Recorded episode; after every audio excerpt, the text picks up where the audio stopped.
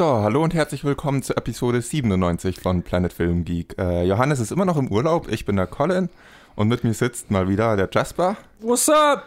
Den kennt ihr noch von letzter Episode und diesmal haben wir uns noch Verstärkung geholt. Hallo Ted. Hi, hier, ich bin der Ted. Hallo Wie Ted. geht's euch? Ted ist auch ein Kollege von uns, äh, schaut auch gerne Filme, hat Ja. genau dieselbe Qualifikation wie wir. Also er einfach Keine. keine. Zero. Einfach nur, dass er sehr gerne über Filme redet. Also, falls ihr euch fragt, wie schafft man es hier in diesem Podcast mal in der Episode dabei zu sein, ja, geht halt. Redet gerne. Redet gerne und viel über Filme. Wir haben es letzte Woche schon angekündigt. Diese Woche war irgendwie nicht so viel los im Kino. Letzte Woche kam Avengers raus. Diese Woche war ich ein bisschen am Verzweifeln, was denn überhaupt, worüber wir überhaupt reden sollen. Aber wir werden schon was finden. Wir werden schon was finden. Wir haben alle irgendwelche Filme gesehen und wir können nachher drüber reden. Aber bevor wir jetzt groß anfangen mit der Episode, magst du noch ein bisschen über dich erzählen, Ted? Über mich erzählen. Okay, also ich studiere in München, arbeite im Kino seit knapp drei Jahren, zweieinhalb Jahren und rede unheimlich gerne über alles möglichen Gigi-Sachen. Allen voran Filme und Serien und Spiele und alles mögliche eigentlich. Ziemlich genau dasselbe hat Jasper letzte Episode auch gesagt. Das ist ja abgeschaut. ja, wir sind Nur ein bisschen. Ja. Das ist eins zu eins. Ja. Ähm, bevor wir mit der Episode wirklich loslegen, würde ich nochmal Johannes zu Wort kommen lassen in den USA. Der schickt mir ja immer so schöne kleine Grüße, wie es ihm da geht. Und lass uns doch mal reinhören, was er sozusagen hat. Hallo und ich melde mich mal wieder aus den USA, diesmal aus Washington DC, wo wir gerade die letzten zwei Tage hier bei einer anderen Familie gewohnt haben und ähm, alles Mögliche gemacht haben in der Stadt und so weiter. Ähm, und ich habe tatsächlich einen einzigen Film gesehen diese Woche, ob man es glaubt oder nicht. Ich habe Avengers Infinity War nochmal angeschaut, ähm, weil meine zwei Reisekumpanen den noch nicht gesehen hatten. Und ähm, wir sind hier in Washington in ein IMAX-Kino gegangen, was ich sehr geil fand, ähm, weil ich das endlich mal ausprobieren wollte. Weil es ja in Deutschland, ich glaube, inzwischen gibt es, glaube ich, eins in Berlin. Oder ich bin mir nicht sicher, es soll eins in Berlin aufgemacht werden. Aber in Deutschland haben wir noch kein IMAX-Kino. Und das ist, äh, für die, die es nicht wissen, ist so dieses riesige Format. Und Avengers wurde auch in IMAX gedreht und so weiter. Und da wollte ich mal sehen, wie das so wirkt. Und es war ziemlich geil. Ähm, das einzige Vergleichbare, was wir so in Deutschland haben, ist das Cinemagnum in Nürnberg, dieses 600 Quadratmeter Kino. Aber ähm, Avengers in IMAX war ziemlich geil, ähm, hat mir wieder gut gefallen. Ähm, ja, das Review dazu habt ihr ja sowieso schon gehört, also langweile ich euch damit mal nicht. Und äh, ja, wünsche Colin und wem auch immer er dieses Mal dabei hat, wieder eine schöne Aufnahme. Und äh, ja, ich glaube, ich melde mich dann wahrscheinlich nachher nochmal bei den Boxoffice-Ergebnissen und meine Stimme hört ihr ja sowieso nochmal in der Challenge. Also ich bin zwar im Urlaub, aber ihr müsst mich trotzdem die ganze Zeit ertragen. Deswegen, äh, ja, mache ich das hier mal so kurz wie möglich. Äh, wir hören uns später wieder. Bis dann. Ja, vielen Dank, Johannes, für deine, deinen Gruß. Ich habe zum Zeitpunkt der Aufnahme keine Ahnung, wovon du geredet hast, weil du den Gruß noch nicht geschickt hast, aber das sollten die Zuhörer besser nicht bemerken. Trenner. Ja, und wie jede Episode reden wir am Anfang über die News, die diese Woche sich so ergeben hat in der Filmbranche. Letzte Woche hatte ich ja angekündigt, dass wir die News ein bisschen kürzer halten wollen, als Johannes es normalerweise macht. Wir haben es nicht geschafft. Also wir haben viel zu lange darüber Das macht geredet. einfach zu viel Spaß. Aber diese Woche war einfach nichts los. Das heißt, ich bin sehr zuversichtlich, dass wir sehr bald über Filme reden können. Ach, das ist sehr gut, sehr gut. Also, äh, fangen wir mal an mit den wichtigsten News Stories diese Woche.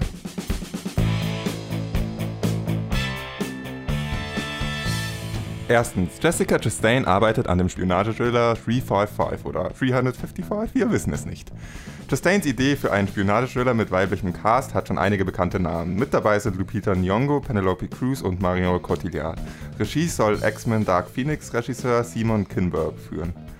Die Story handelt von einer Gruppe internationalen Agentinnen, die eine Organisation daran hindern wollen, an eine Waffe zu kommen, mit der sie die Welt ins Chaos stürzen könnte. Also so wie jeder Agentenfilm.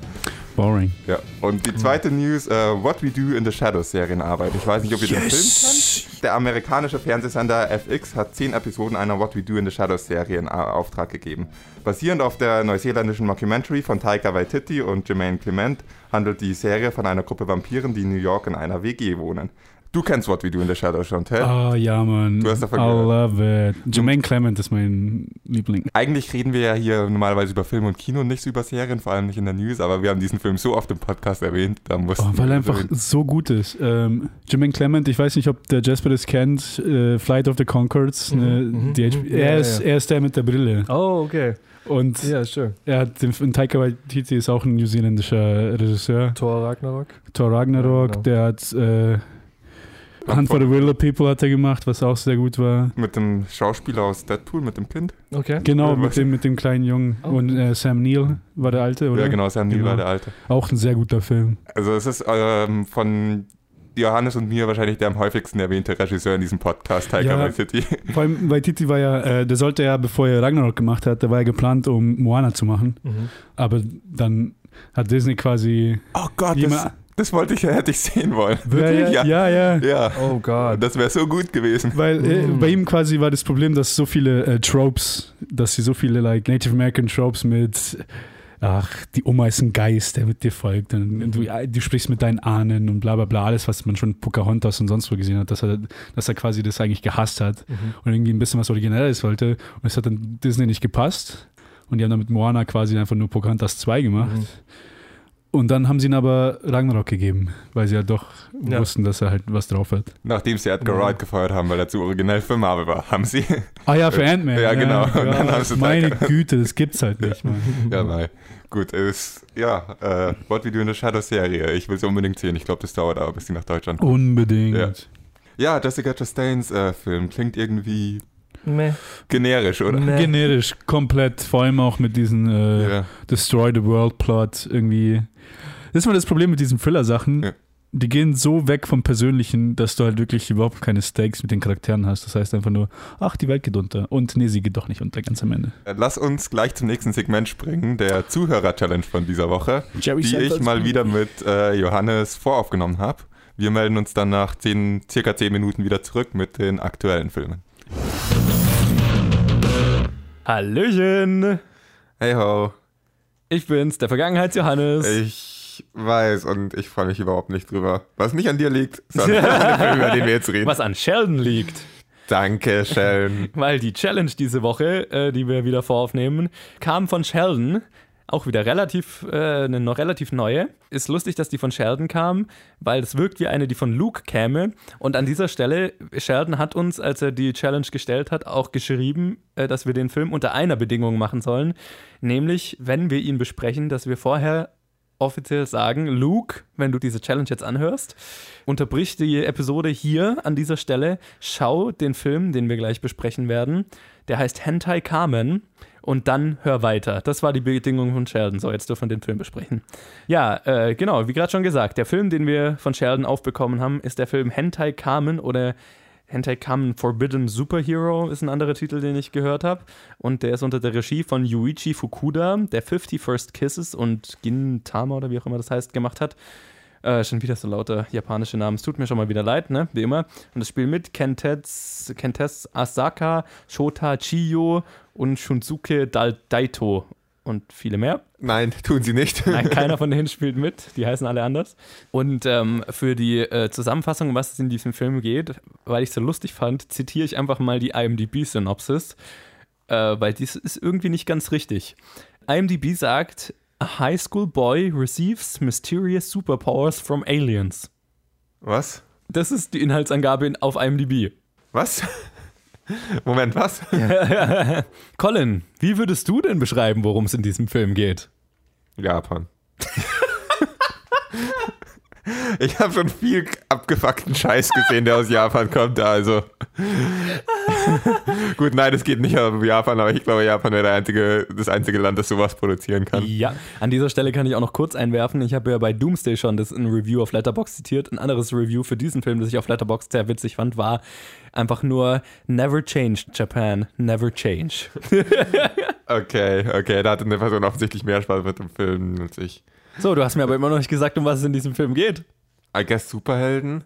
Hentai Kamen ist ein Superheld, der seine perversen Kräfte daher bezieht, dass er getragene Unterwäsche im Gesicht als Maske trägt und ja. Das Ganze besteht daraus, dass man irgendwie extrem viele Aufnahmen von einem Männerhintern in hochgezogenem Borat-Bikini sieht. etwas, was nicht unbedingt etwas ist, was ich so viel sehen muss. Irgendwie ästhetisch ist dieser Film schon mal nicht. naja, ich meine, er scha- schaut schon nicht schlecht aus, aber ich meine, ja, muss man halt drauf stehen. ähm, darum geht es in diesem Film. Es ist ein etwas anderer Superheldenfilm, sagen wir es mal so. Ich, dir, ich, ich höre dir schon mal raus, dass du ein ziemlich schmerzhaftes Erlebnis mit dem Film hattest. Wir haben Caligula gesehen, so schlimm kann es nicht mehr werden. Das habe ich mir bei dem Anschauen auch gedacht. Schön, dass wir dasselbe, denselben Gedanken hatten. Du hast es probiert, Sheldon, aber du bist kein Luke. Forder ihn doch nicht raus, bist du wahnsinnig. Was tust du? Bin mir nicht sicher. Hör nicht auf ihn, Sheldon, hör nicht auf ihn. Das war schon, das war schon ziemlich, ziemlich viel, was du da getan hast. Ja, aber es war trotzdem kein Luke. Ja, okay, von mir aus. Aber das, das Lustige fand ich, ich hatte schon Spaß mit dem Film in gewissen Teilen. Ja, stellenweise. Ja, weil er war, ich meine, Trash, ich hab's ja schon mal gesagt, ich mag Trash, weil ich schon Spaß mit schlechten Filmen haben kann. Und an dem Film hatte ich so das Gefühl, der ist jetzt nicht trashig, weil jemand keine Ahnung hatte, wie man einen Film macht, sondern der ist halt absichtlich trashig. Ja. Das ist einer von der Sorte, ne? Da, da hat halt, da haben halt wahrscheinlich ein paar Kumpels einfach echt Bock gehabt, einfach einen absolut kaputten, trashigen Scheißfilm zu machen. Und haben es definitiv geschafft. Und haben definitiv was geschaffen, was ich noch nie gesehen habe. Der Film war stellenweise halt so over the top und so durch, dass ich wirklich Spaß hatte, vor allem je länger der Film ging, desto abgefuckter wurde es. Und das Ende, das, der finale Bossfight und so weiter war fucking großartig.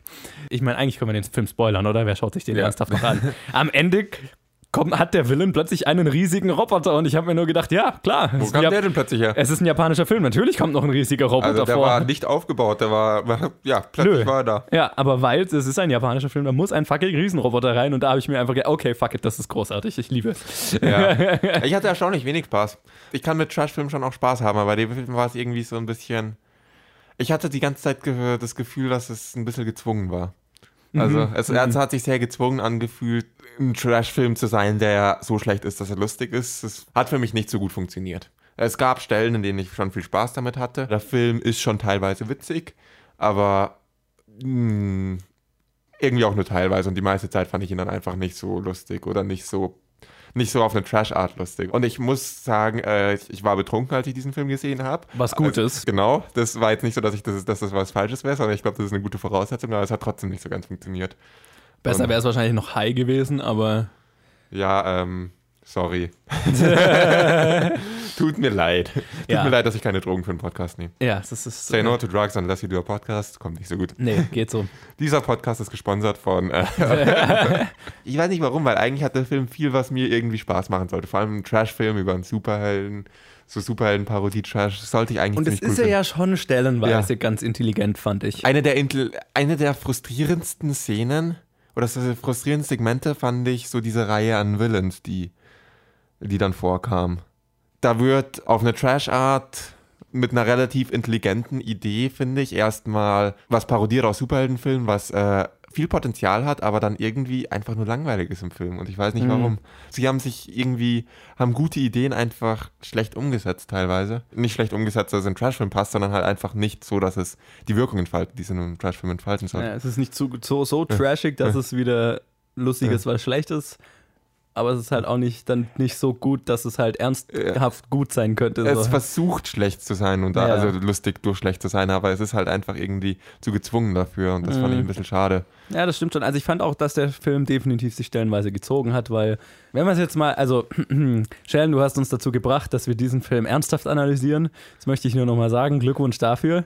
Aber wo, was ich sagen wollte, ist, dass der Charakter ja im Prinzip schon einen Bogen hat und einen Konflikt hat, nämlich er merkt, er kriegt halt, wenn er getragene Unterwäsche trägt, äh, Superkräfte. Er hat sehr perverse Eltern, da ist, damit ist er aufgewachsen, also eine Mutter, die eine Domina ist und so. Was übrigens eine sehr lustige Szene ist, wie die Eltern sich kennenlernen.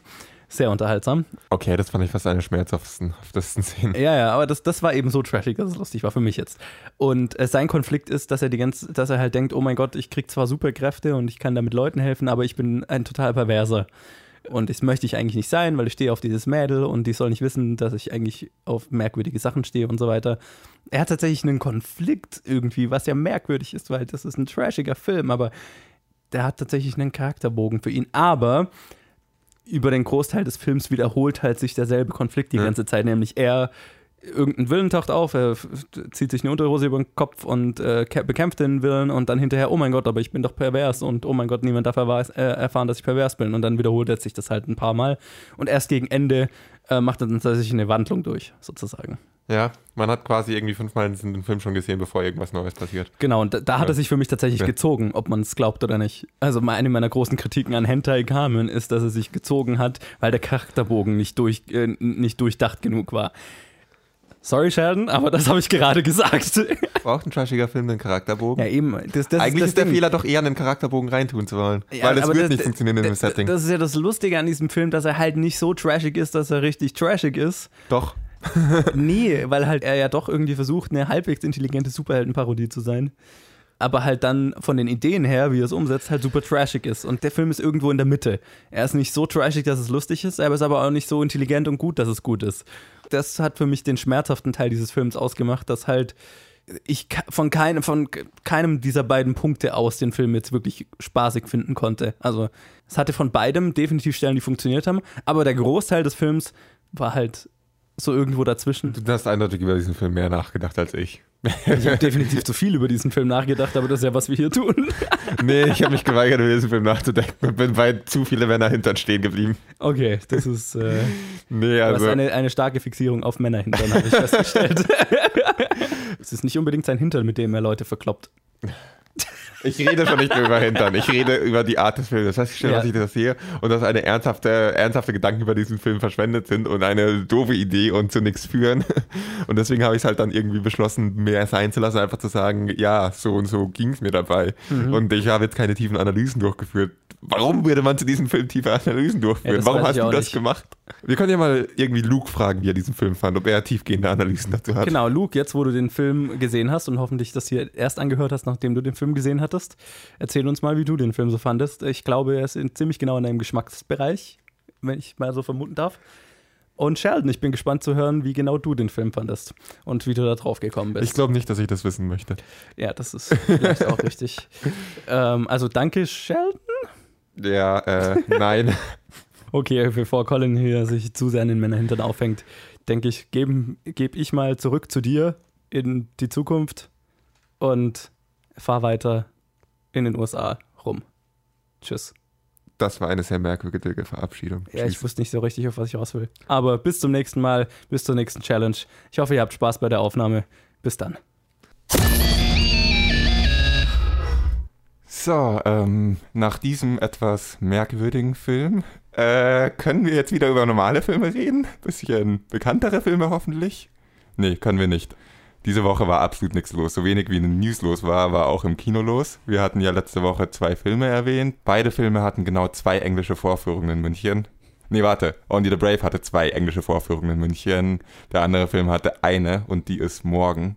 Also irgendwie konnten wir die Filme nicht so ganz anschauen. Did not work out. Hat nicht so geklappt, wie wir es uns äh, vorgestellt haben, aber dafür haben wir dann beschlossen, wir schauen Netflix-Filme an. Was so, da wird doch sicher was Großes, Bekanntes rauskommen. Nein. Das Einzige, was diese Woche auf Netflix rauskam, war ein kleiner, aber eigentlich ganz feiner italienischer Film. Forgive Us Our Debts heißt der. Darüber reden wir gleich. Jetzt rede ich erstmal noch kurz über Only the Brave, weil ich habe es tatsächlich geschafft, Donnerstagabend spontan ins Kino zu rennen, zu einer der zwei Vorführungen. Und ich bereue es überhaupt nicht, weil es war ein wirklich guter Film, muss ich sagen. McDonough, Spontantest!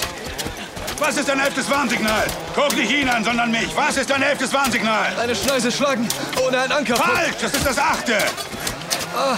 Es entstehen Spotfeuer. Das sechzehnte. Alpha Spot, halt! Was ist dein elftes Warnsignal? Nicht verbranntes Material zwischen dir und dem Feuer.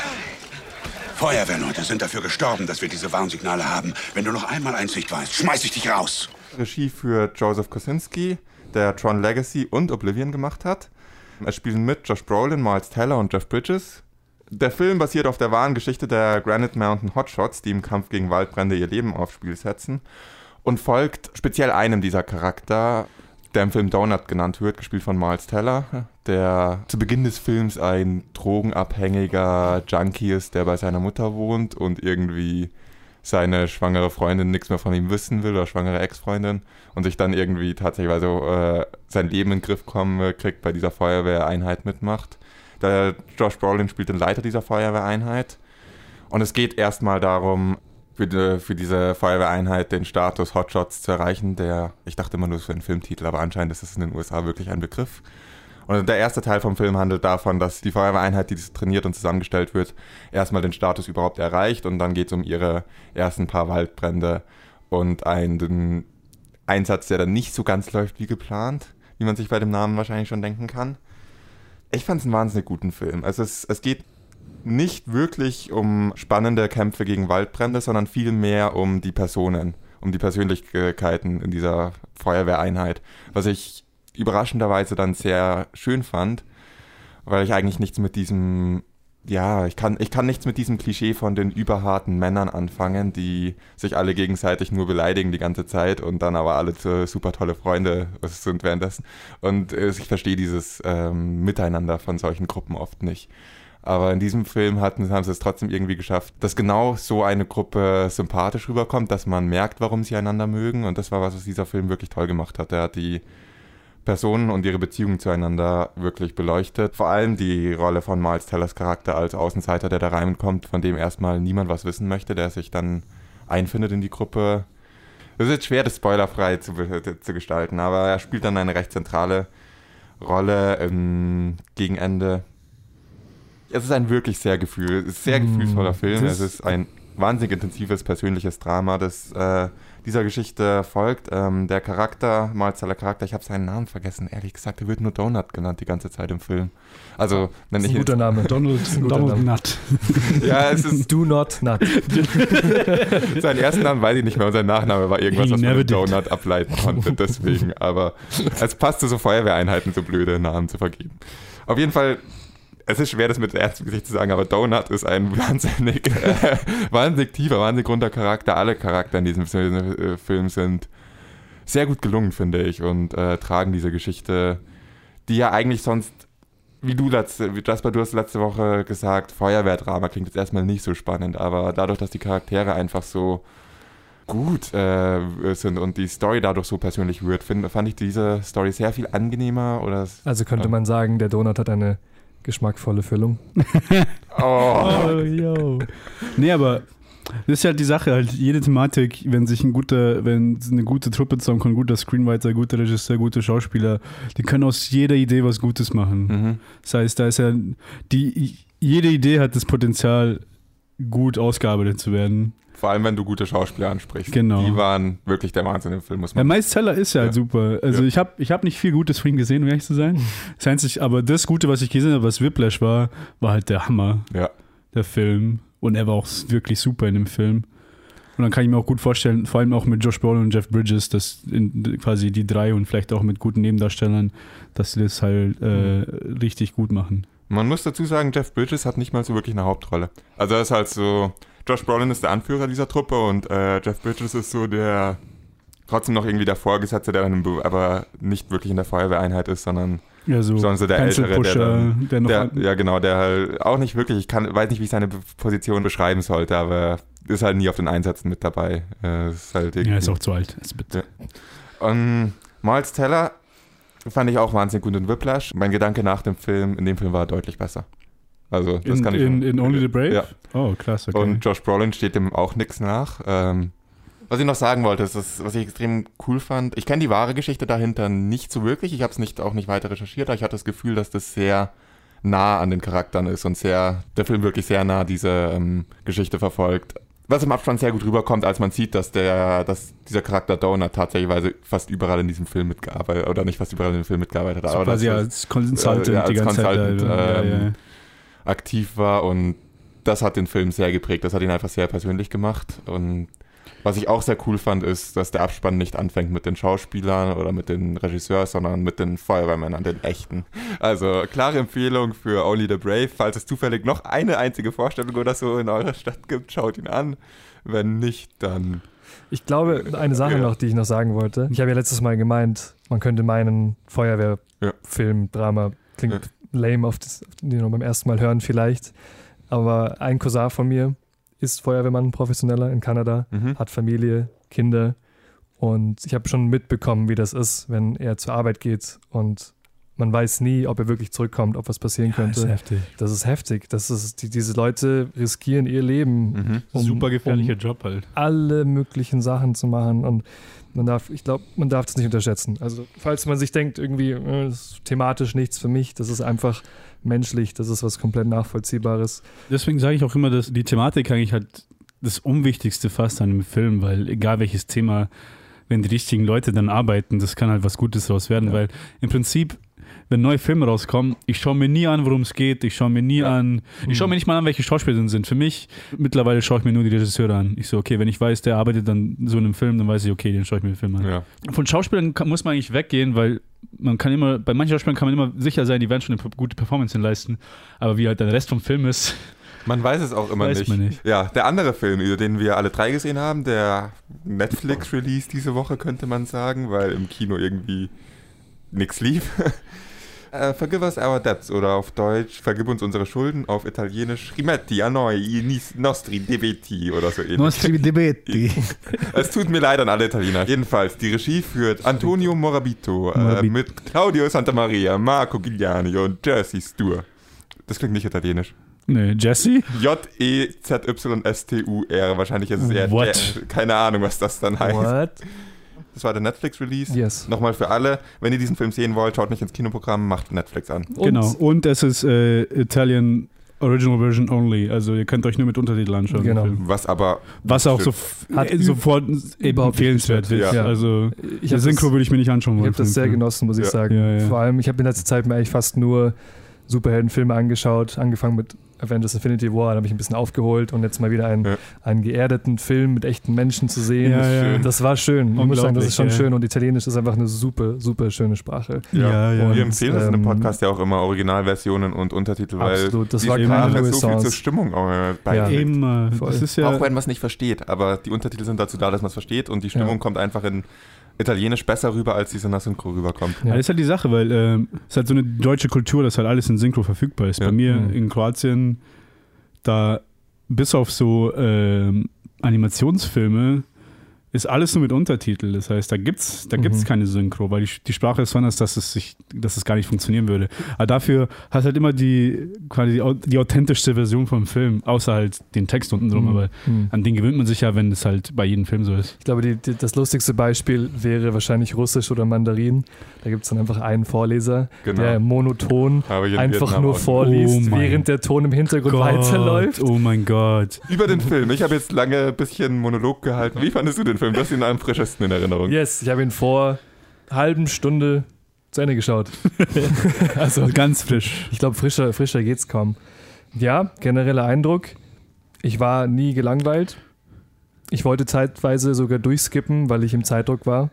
Aber ich habe gemerkt, nee, eigentlich will ich schon sehen, wo es hinläuft. So, ich habe gemerkt, nee, das war, war entertained, war entertained. Es war, waren jetzt keine großen Überraschungen im Plot. Ich finde, das meiste hat man schon kommen sehen. Es war eine sehr klare Heldenreise mit Tiefpunkt und aus, dem, aus der Asche wieder auferstehen und dann wieder zu sich kommen. Ich fand es ziemlich glaubhaft rübergebracht, es war nicht über, über, überdreht. Ich, ich konnte mit gut mich identifizieren. Ich habe oft mit Leuten zu tun gehabt, die sehr selbstbewusst waren und von sich überzeugt waren, wie in dem Fall der Antagonist des Films, Ah, der sein Partner. sein Partner, der Ja. ihm das Handwerk beibringt. Sollen wir vielleicht erst erklären, um was es geht? Ein Mann verliert seinen Job, ist verschuldet und den einzigen Ausweg, den er sieht, ist es bei einer Schuldeneintreiberfirma, die das Geld von ihm möchte, selbst anzufangen. Er möchte seine Schulden abarbeiten, merkt aber im Verlauf dessen sehr schnell, dass das eine Welt ist, in die er nicht reinpasst. Wie überlebt man in einer Welt, in der man quasi fast reingeschmissen wird, weil er hat nicht wirklich eine Wahl. Also das ist der letzte Ausweg, den er sieht und er muss mit einem ja, mit der Situation klarkommen und die Situation ist ziemlich ekelhaft. Ich, ich fand es sehr glaubhaft. Ich fand es nicht überspitzt. Ich war, ich war, ich war drin, ich habe es mir gerne angeschaut. Ich selber, muss ich sagen, war in der Situation, dass ich mich verschuldet habe. Ich bin Tanzlehrer und selbstständig und habe ein paar kleine Fehler gemacht im, im Papierkram ausfüllen und wurde bitterböse bestraft deswegen und musste eine heftige Summe nachzahlen. Und das ging so weit, dass so die Schuldeneintreiber wirklich vor der Tür standen und geklopft haben und Hab und Gut von mir selber mitgenommen hätten. Und zu der Zeitpunkt habe ich in einer Wohnung gewohnt, wo ich quasi nur ein Bett und ein PC und einen Tisch hatte. Nicht, nee, nicht mehr der Tisch war meiner, das war von der Vermieterin. Ähm, aber ich habe verschlafen an dem Tag und habe es nicht gehört, dass sie geklopft haben. Und zum Glück sind sie nie wiedergekommen, weil ich dann angefangen habe abzuzahlen. Oh, Aber der Aufbau dahin Scheiße, war wirklich, ja. wirklich gruselig und man fühlt sich etwas also machtlos. Was willst du machen? Die werden kommen, die haben das Recht anscheinend, das mitzunehmen.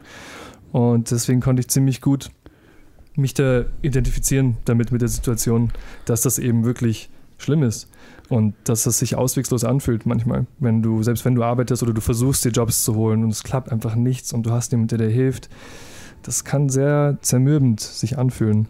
Da hat der Film auch wirklich einen sehr guten Job dabei gemacht, das darzustellen, mhm. fand ich. Ja, ja auf jeden Fall. Wehrlos man ist dagegen. Ja. Wenn sie dann bei dieser einen Familie sind, die die Schulden nicht zurückzahlen kann, zum oh, Beispiel. das eine Ehepaar. Ja, das war, Ach du Scheiße.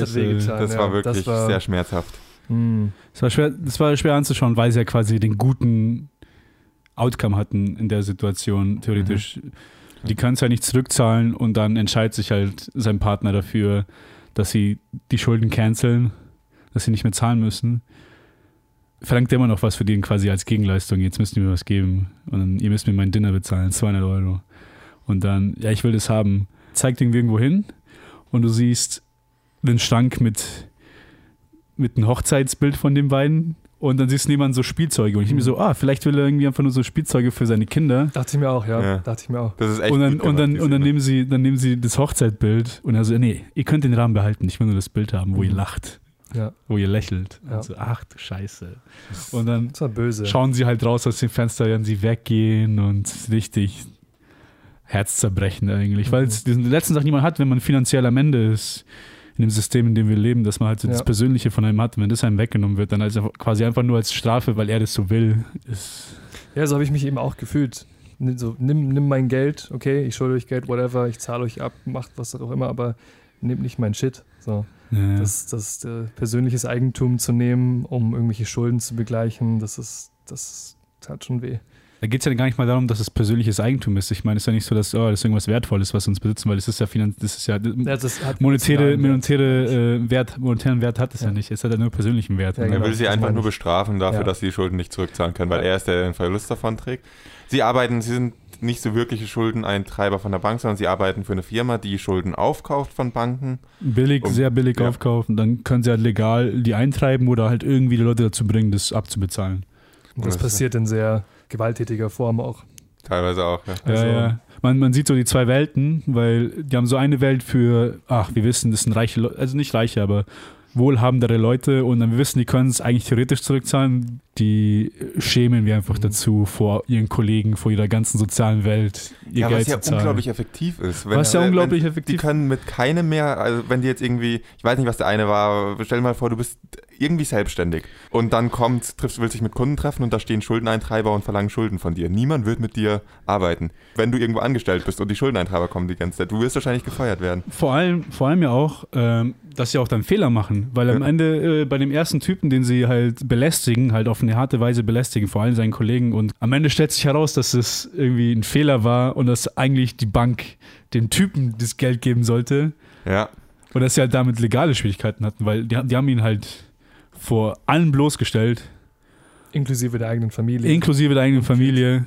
Irgendwie eine halbe Stunde später haben sie im Film einfach nur äh, eine Line im Film, wo sie einfach nur ja. erwähnen, dass das äh, eigentlich genau andersrum war. Also der Charakter behauptet es ja auch selber, aber man glaubt genau, man glaubt es ja nicht, weil, weil denkst, ja. du denkst ja, er will sein, irgendwie sein Gesicht retten vor seiner ja. Familie. Mhm.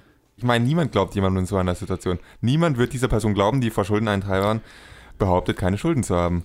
Und wie schrecklich nebensächlich das in dem Film dann ist, passiert am ja. Telefonat. Und ich hoffe, die nächsten Schulden, das sind echte Schulden. So, mehr passiert da nicht. Genau, mehr haben sie nicht erwähnt, weil das, das hätte halt fast wegfliegen. Wenn man da gerade nicht aufgepasst hat, ja. hättest du gar nicht mhm. mitgekriegt, dass ja. diese ganze, diese ganzen 15 Minuten vom Film oder 10 Minuten vom Film, dass die einfach grundlose Quälerei waren eigentlich. Ich war da kurz nicht ganz aufmerksam und habe es nicht sofort verstanden und dachte, hä? Hm. Hab kurz nochmal zurückgespult, das ist die einzige Line, die sie dazu sagen. Ja, ja, halt nichts anderes. Das ist sehr, das ist sehr krass ist halt wirklich das Reale. Es sind halt alle, das sind wirklich alltägliche Menschen, die sie halt da darstellen. Mit einfach einem, einem Typen, der halt gerade seinen Job verloren hat, unseren Protagonisten, dann der Antagonist, der halt quasi voll in seinem Schuldeneintreiber-Job drin ist. Vor allem der Film wird ja, fängt, beginnt ja mit ihm quasi wie er joggt, wie er seine Kinder küsst, wie er sie zur Schule bringt, ja. zur Nonne, zur Schwester, quasi. Man, man denkt zuerst, der Film geht über ihn und er wird halt irgendwie als gute Person dargestellt. Und dann dreht sich halt vollkommen um. Ja. Im Laufe des Filmes. Er ist komplett von sich selbst überzeugt. ja, seinem, ja, und halt, also und auch komplett in dem, in der Sichtweise. Und das erwähnt auch in dem Film, dass man, dass du da gar nicht anfangen darfst, diese Menschen als Menschen zu sehen, sondern mhm. du musst sie nur als Schuldner sehen. Bloß nicht involviert werden. Bloß nicht mhm. involviert werden, so. bloß die als quasi schon gestorbene Menschen, so wie er das sagt. Ja. They're already dead. Die sind so, die sind so schon tot. Mhm. mhm. Ich fand den Einfluss von ihm auf den Hauptcharakter, auf Guido. Also Franco ist genau, Franco der Eintreiber ist, ja. und Guido ist der Hauptcharakter, der Protagonist. Wurde in, in, also es wurde schon gut beschrieben, fand ich. Anfangs war er der einschüchternde, also wurde dargestellt wie dieser komplett von sich selbst überzeugte Typ, der, der einfach einen Fick auf dich gibt. Und ähm, da das Selbstbewusstsein von Guido komplett am Boden war, weil es hat, hat die Dynamik funktioniert, also das, das habe ich mhm. abgekauft. Mhm. Und Guido hat niemand, also muss man sagen, der Protagonist hat niemand anderen in seinem Umfeld, bis auf den Professoren. Er hat einen genau. Freund und die Bardame. Genau, und, und darauf gehen sie allein. Das, halt das, das sind die einzigen zwei Charaktere in seinem Leben. Man, man hört nichts von Familie, nichts von anderen Freunden. Er hat quasi niemanden. Und da kommt dann eben Franco in sein Leben, der Eintreiber, und das ist ein einziger wirklicher, konstanter ähm, Einfluss. Und die Wandlung, die er durchgeht. Durch den Einfluss, durch ihn habe ich abgekauft. Anfangs will er sich nicht beweisen, er will einfach nur sein, sein, seine Schulden abbezahlen und er, er will eigentlich nichts damit zu tun haben. Er sagt, you know, ich bin nicht so wie du, du bist ein komplett anderer Mensch wie ich, ich habe nichts mit dir zu tun. Das ist eigentlich widerlich, was ihr macht. Aber je weiter die Geschichte voranschreitet, desto mehr wird er reingezogen, weil Franco ein sehr, soll ich sagen, seductive, ähm, verführerischer Typ ist. Also er ist ja so unglaublich von sich selbst überzeugt. Also ich habe es ihm abgekauft. Ja, da, mhm. und, und wenn du eben am Ende bist und niemand anders hast, außer diesen, diese Bezugsperson, dann kann ich nachvollziehen, dass du auch da irgendwie funktionieren möchtest. Und dann, je weiter es geht, desto mehr möchte er sich beweisen, desto mehr macht er, desto gewalttätiger wird er, desto mehr wird in dieses System reingezogen. Und ich finde, wenn ich dich kurz unterbrechen darf, ich finde Franco jetzt nicht mal wirklich so einen klassischen Antagonisten. Der ist eben, der ja, wird ja. sympathisch genau. dargestellt. Nee, das ist, das ist, ja, das, ja, ja, das der, muss man schon der sagen. wirklich ja. Antagonist ist halt nee. auch nicht. Weil es passieren auch Sachen im Film, wo man merkt, dass sie ihn wirklich auch ja. treffen in seiner Psyche. Man mhm. hat, das hat mir, das gibt's, die will ich jetzt auch nicht spoilern, weil die treffen dann schon relativ hart im er Film. Er ist nicht unfehlbar. Er ist nicht unfehlbar und er ist auch nicht vollkommen von seinem eigenen Motto überzeugt, dass er die Leute nicht als Menschen sieht. Sondern wenn mal was passiert, was auch dann im Film passiert, dann trifft ihn das halt auch. Er im Gegensatz zu unserem zu Guido, zu dem Protagonisten, schafft es halt, sich davon wieder mit ein bisschen Zeit mhm. davon abzugrenzen, dann wieder der Schuldeneintreiber zu mhm. sein. Das ist dann quasi die Climax vom Film, wenn das passiert und dann quasi, da haben sie eine Konfrontation und mhm. dann stoßen wieder diese zwei Ansichtssachen gegeneinander. Ich fand nur den, den, den Wandel von Guido ich habe ihn abgekauft. Ich fand vor allem die Art, wie sie es gemacht haben, sehr schön, dass die, den Wandel merkst du gar nicht so, so sehr in den Szenen, in denen er mit Franco unterwegs ist, sondern dann mit der Bardame. Ich habe vergessen, wie sie heißt. Rina? Äh, Rina? Rina? Er hat seine Stammbar, wo er immer hingeht und in genau der Zeit ist halt der Barkeeper weg und hat eine Vertretung und mit der gibt es dann so eine Art Liebesgeschichte. Tension. Ja. Ist eine Tension, die halt, ja. ja. die halt dann in eine bestimmte Richtung geht. Und das ist halt, an der sieht man eigentlich den Einfluss von Franco. Ähm, je mehr am Anfang verstehen sie sich super und je mehr er wirklich wird wie Franco, desto weniger mag sie ihn dann auch. Ja, genau. Sobald er alleine auf sich gestellt ist und dann sozusagen sein neues Ich präsentieren muss er ist ja auch nicht so. Nee, nee, also auch, er, er, versucht so zu sein, er versucht dann Franco nachzuahmen. Genau, es ist genau, ja wirklich eine Nachahmerei. Das war halt Absolut. wirklich, äh, allein die Szene, über, äh, in der das halt dann passiert, das ist quasi die, ist ein Callback zu einer Szene vorher. Ja. Das ist halt wirklich ja. fast ein stümperhafter Versuch, so zu sein wie Franco in der Szene. alle, alle involviert ja. halt sehen, dass das halt einfach nur lächerlich ist und sie ist halt dann einfach nur quasi zieht den Schlussstrich und das war's. Also. Das Einzige, was mich halt und es ist mehr ein Nitpick, als dass es wirklich eine Kritik an dem Film ist. Es ist gut, wenn du kritisierst. Bis jetzt haben wir nur positive Sachen. Ah, okay. Hau ruhig raus. Ja. Nee, erstmal noch was Positives, weil wir den haben wir noch gar nicht erwähnt, sondern es gibt einen guten Professore-Charakter in dem Film, der mir sofort sympathisch war, mhm. weil. Gerade diese Snooker-Szene war großartig. Relativ am Anfang, so eine Snooker-Szene im Film, die halt relativ am Anfang ist. Und es geht dann halt schon fast so eine grenzhaft Kapitalismuskritik und das macht mich, das macht ihn halt mir sofort sympathisch. Und äh, generell halt äh, als Charakter die, Dynam die Dynamik zwischen ihm und äh, Guido hat mir gefallen.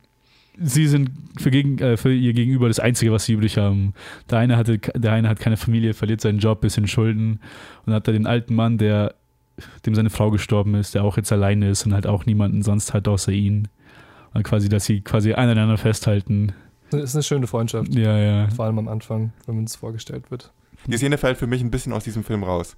Weil die ein bisschen in einen, in einen anderen Ton hat, in eine andere Schiene geht als der restliche Film.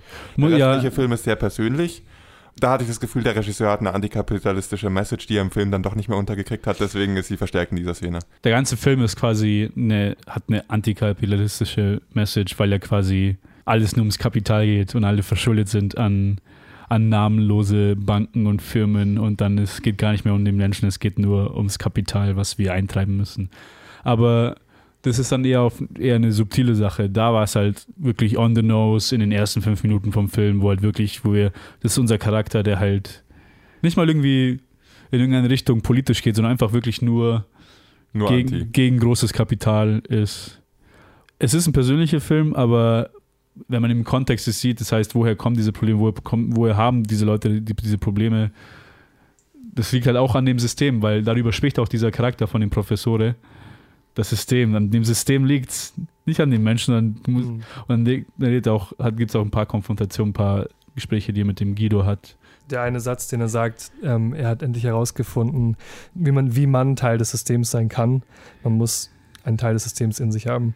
Und das passiert zu einem Zeitpunkt, wo Guido auch nicht ganz weiß, genau, wo er jetzt wo hin soll. Steht. Und das ist ein schöner Moment, wo dem Zuschauer klar wird, dass man genau darüber nachdenken sollte.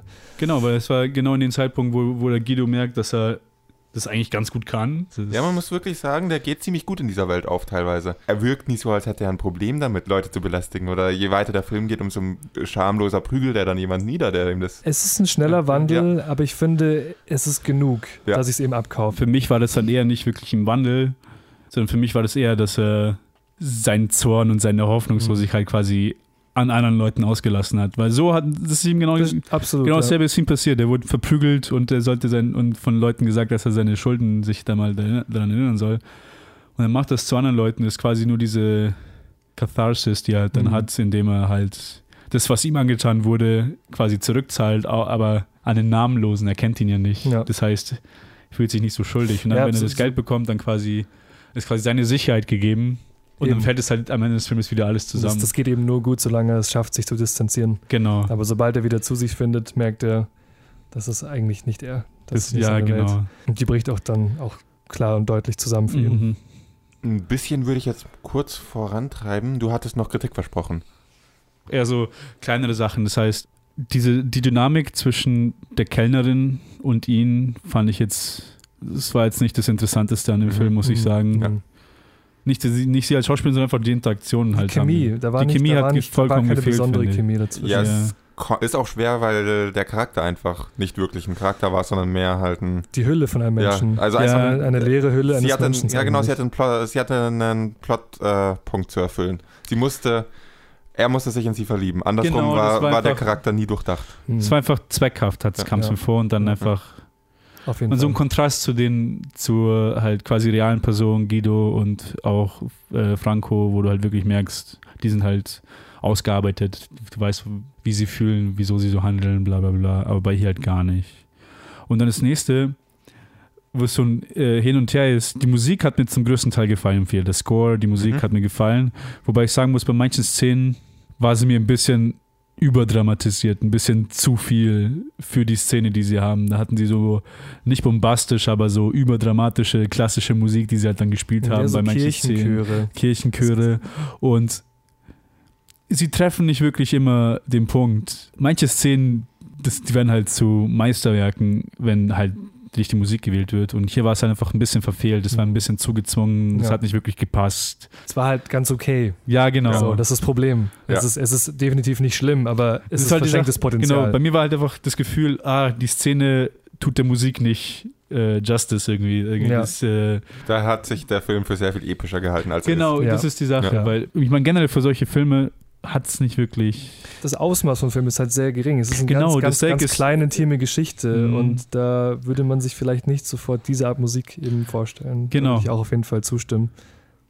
Das war halt so ein Punkt. Wobei ich sagen muss, äh, das Lied, was sie gewählt haben für die Kellnerin, wo sie alleine war, mhm. dieses irgend so ein deutsches, ja. langsames Lied, das hat mir richtig gefallen. Das war, das war sehr ja. gelungen für die für die Mut, die sie machen wollten und das Lied an sich war auch sehr schön. Ja. Ein bisschen wird, dass man plötzlich den Text verstanden hat. Ja, genau. Aber sonst. Das ist ja auch ihre, ihre Sehnsucht nach Hamburg wahrscheinlich. Ja, genau. Das, darin, ja, stimmt. Darin, daran ich, die ähm, Connection habe ich gar nicht dran gedacht. Ja, ja. Weil sie, sie, die Kellnerin möchte nach Hamburg, sie fühlt sich nicht wohl in Italien. Fühlt sich nicht zu Hause. Teil, sie fühlt sich nicht zu Hause. Alle sind traurig und trist und verschuldet. Ähm, verschuldet. ja, und da passt eben die Liedwahl sehr gut. Du bringst mich gerade auf noch einen Punkt, den ich ansprechen möchte. Und zwar ist es das gewählte Ende vom Film. Also wo der Film beschließt, den Schlussstrich zu ziehen. Ah, okay. Das fand ich unglaublich gut, muss ich sagen. Wirklich viele gute Filme werden ruiniert davon, dass man das falsche Ende wählt. Und dieser Film schafft es einfach, das perfekte Ende zu wählen. Zum perfekten Zeitpunkt zu sagen, so, roll the credits, yeah. raus hier. Und da stimme ich vollkommen zu. Richtig stark. Vor allem auch bei der Szene hat mir die Cinematografie sehr gefallen. Mhm. Und wobei ich auch über den ganzen Film sagen muss, dass er auch wieder so hin und her geschwankt hat zwischen ziemlich langweiligen Shots und dann halt manchmal sehr gut gemachte, mhm. äh, sehr schöne, ja. clevere Shots. Ich denke gerade drüber nach, vielleicht ist das ja mit Absicht so gewählt. Also für so eine wunderschöne Stadt wie Rom hat man herzlich wenig schöne Locations, die man wirklich genießen ja. darf. Es ist das sehr stimmt. viel Bürogebäude, äh, die Bar nachts auf den Straßen, ja, in einem Auto. Ich muss sagen, bis, bis zum Dreiviertel ähm, vom Film wusste ich nicht mal, dass es Rom ist. Genau, ja. und ich war in Rom und ich weiß, dass es umwerfend schön ist dort und, und ähm, da habe ich schon irgendwie vermisst, dass man das Gefühl bekommt, in Rom zu sein. Also vielleicht eine totale Einschränke, irgendwas. Aber ich denke mir momentan jetzt gerade, vielleicht soll das zur beklemmenden Atmosphäre eben ja, ich glaub, Teil davon sein. Weil es, das, ist eben, das ist eben das Gegenteil ist, es ist eben Rom und es ist nicht so schön, wie es ausschaut, sondern es genau. ist dirty, es ist es ist wie halt alltägliche Leute ja, da leben. Genau, es ist einfach und es ist halt dann, in the trenches. Bis halt einer erwähnt, dass es Rom ist. Es ist halt eine 0815 Stadt, wo, halt, wo es halt Leuten nicht wirklich gut geht. Mhm.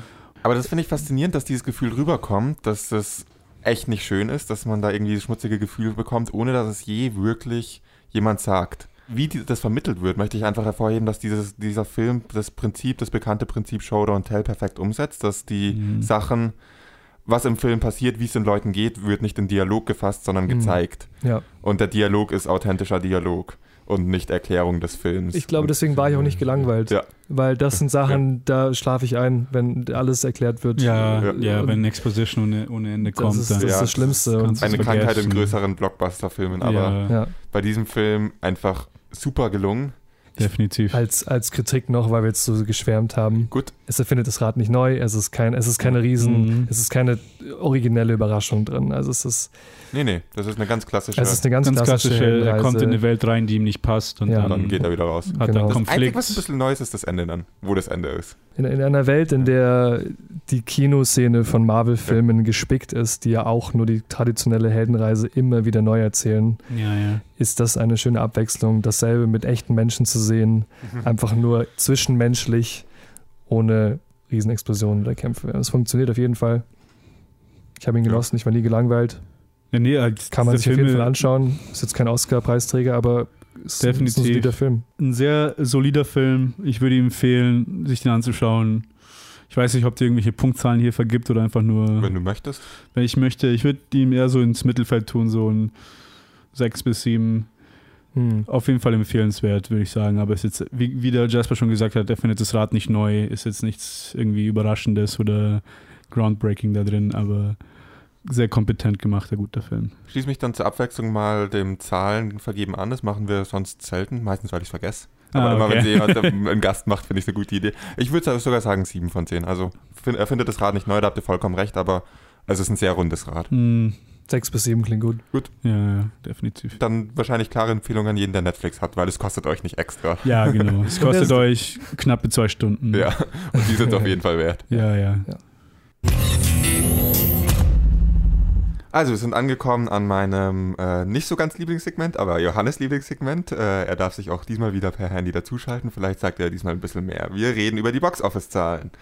Und sie sind unspektakulär erwartbar eigentlich fast, aber wir haben es trotzdem geschafft, unsere Vorhersagen komplett daneben zu hauen. Platz 1 geht logischerweise an Avengers mit 5,4 Millionen in seiner zweiten Woche. Letzte Woche hatte er, habe ich nicht aufgeschrieben, fuck.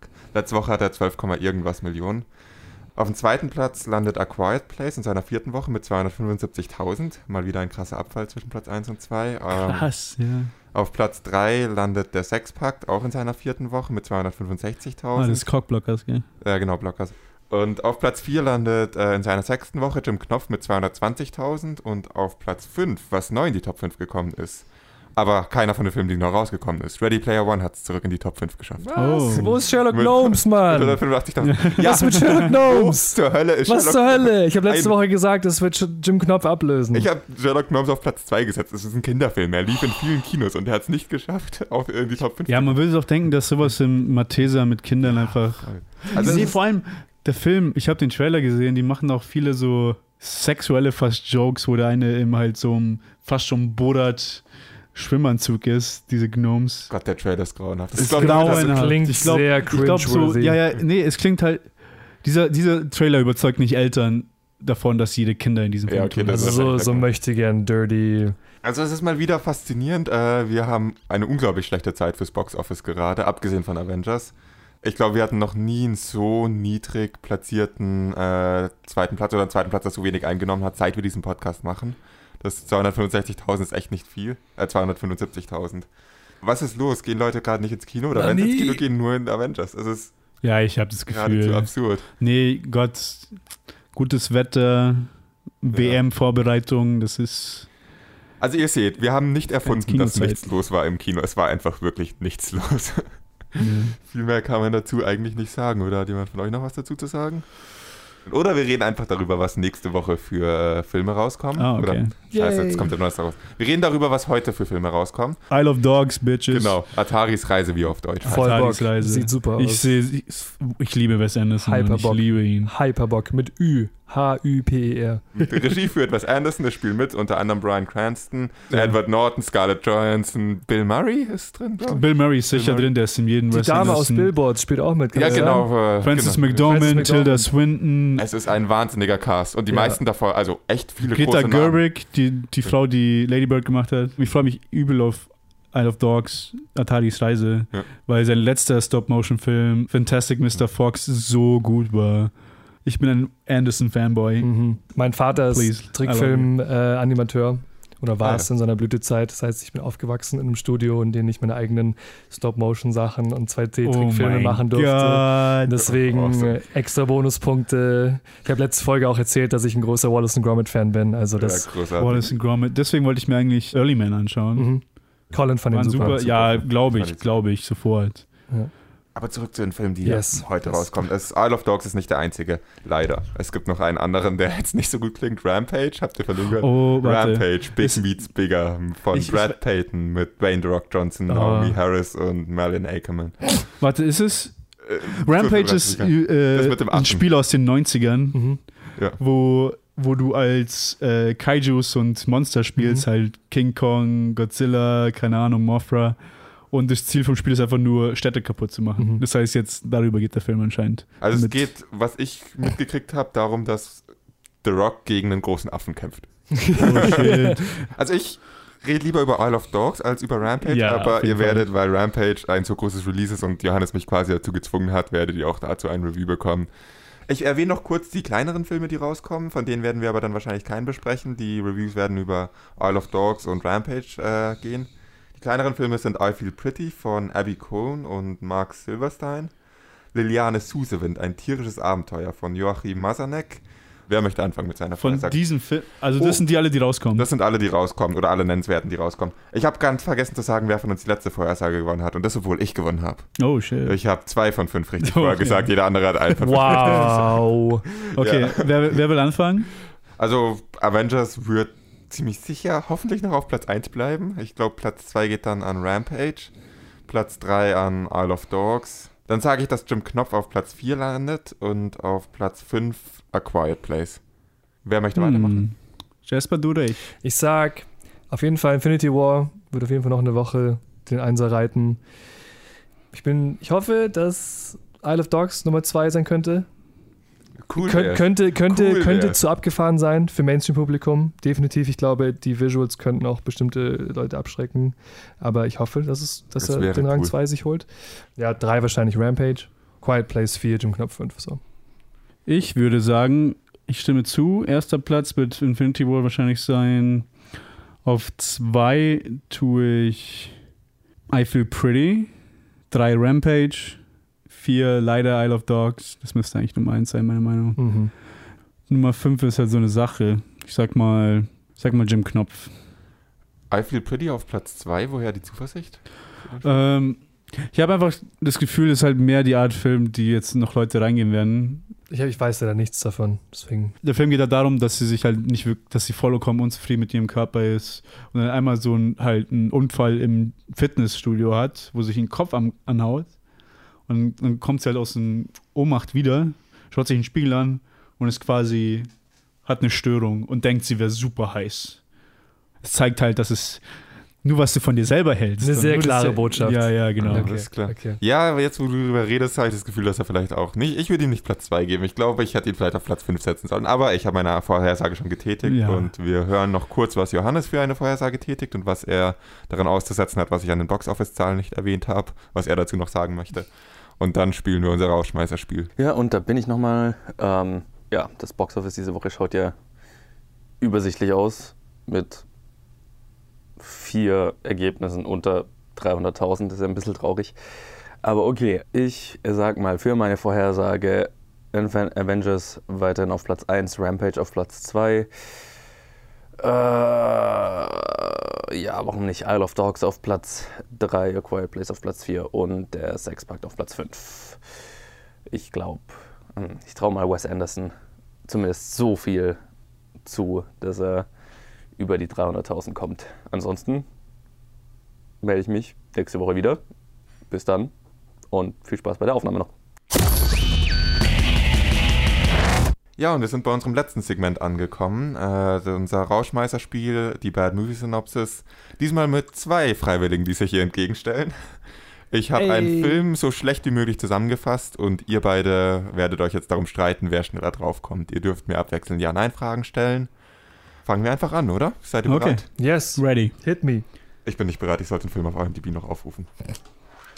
Einige Jugendliche schaffen es dank einem Hausmeister, dass ihre Träume Realität werden.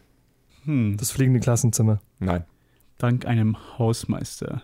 Ist es ein Adventure-Film? nein, Ist der Film in der heutigen Zeit gedreht worden? Also in den letzten zehn Jahren?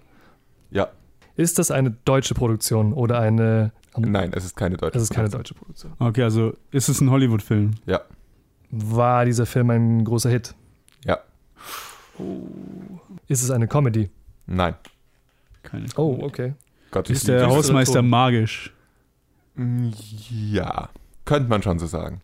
Auf jeden Fall übernatürlich. Also es geht in dem Film generell auch um ein übernatürliches Thema. Ja. Okay. Basiert dieser Film auf einer Buchreihe oder einem bestehenden Franchise? Auf einem bestehenden Franchise. Um es mal klarzustellen, er wurde, es wurde in den letzten zehn Jahren ein Film gemacht, das war aber ein Remake von einem älteren Franchise. Oh, okay. Remake. Power Rangers. Nein. Okay, jetzt gehen wir mal die Remakes durch. Mir fällt aber keiner ein mit einem Haus, Haus, Haus Hausmeister ist da, wo ich das wirft mich was mich voll, aufhängt. voll raus, ja. Also zur Erinnerung für die Zuhörer, nachdem schon ein bisschen Zeit vergangen ist, einige Jugendliche schaffen es dank einem Hausmeister, dass ihre Träume Realität werden. Das hast du super hingekriegt. Ich habe überhaupt keine Ahnung von Das ist Sind, sind, die Träume der Kinder realistisch oder Nein. fantastisch? Also, nein. Fantastische Träume.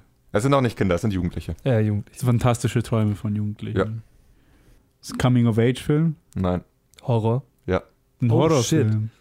It. Nein. Ich dachte, Das sind ihre Ängste. vielleicht. Das sind ihre Ängste. Ich dachte die- vielleicht, Ihre ja, Ängste. gut. Ja, ist, wäre aber nicht so verkehrt. Das ist, macht's echt ja, schwer. Ich gucke ähm, echt gar keine Die Horrorfilme. Richtung ist auch nicht so verkehrt. Ah, okay, okay. Freddy Krueger-Film. Genau. Wie heißt Nightmare on Elm Street. Genau. Ah! Scheiße. Oh my goodness. Das ist peinlich. Ja, nach der Bad Movie Synopsis mehr oder weniger erfolgreich. War es das jetzt schon wieder mit der Episode? Ich sehe, wir haben es trotzdem geschafft, wieder viel zu lang drüber zu reden und ich muss viel zu viel schneiden, auch wenn eigentlich nichts los war irgendwie. Es macht einfach viel zu viel Spaß, Conor. Ja, Ja. es Sorry. tut mir leid. Das Danke. ist mein, erst, mein erster Auftritt und ich liebe es zu reden und ich kann mich nicht zurückhalten. Das habe- das ist kein Problem, dazu machen wir einen Podcast. Nein. Von mir auf jeden Fall vielen Dank fürs Zuhören. Äh, ihr findet uns auf allen gängigen Plattformen, liked uns auf Facebook, folgt uns auf Twitter, der ganze übliche Kram und tschüss. Ciao. Servus.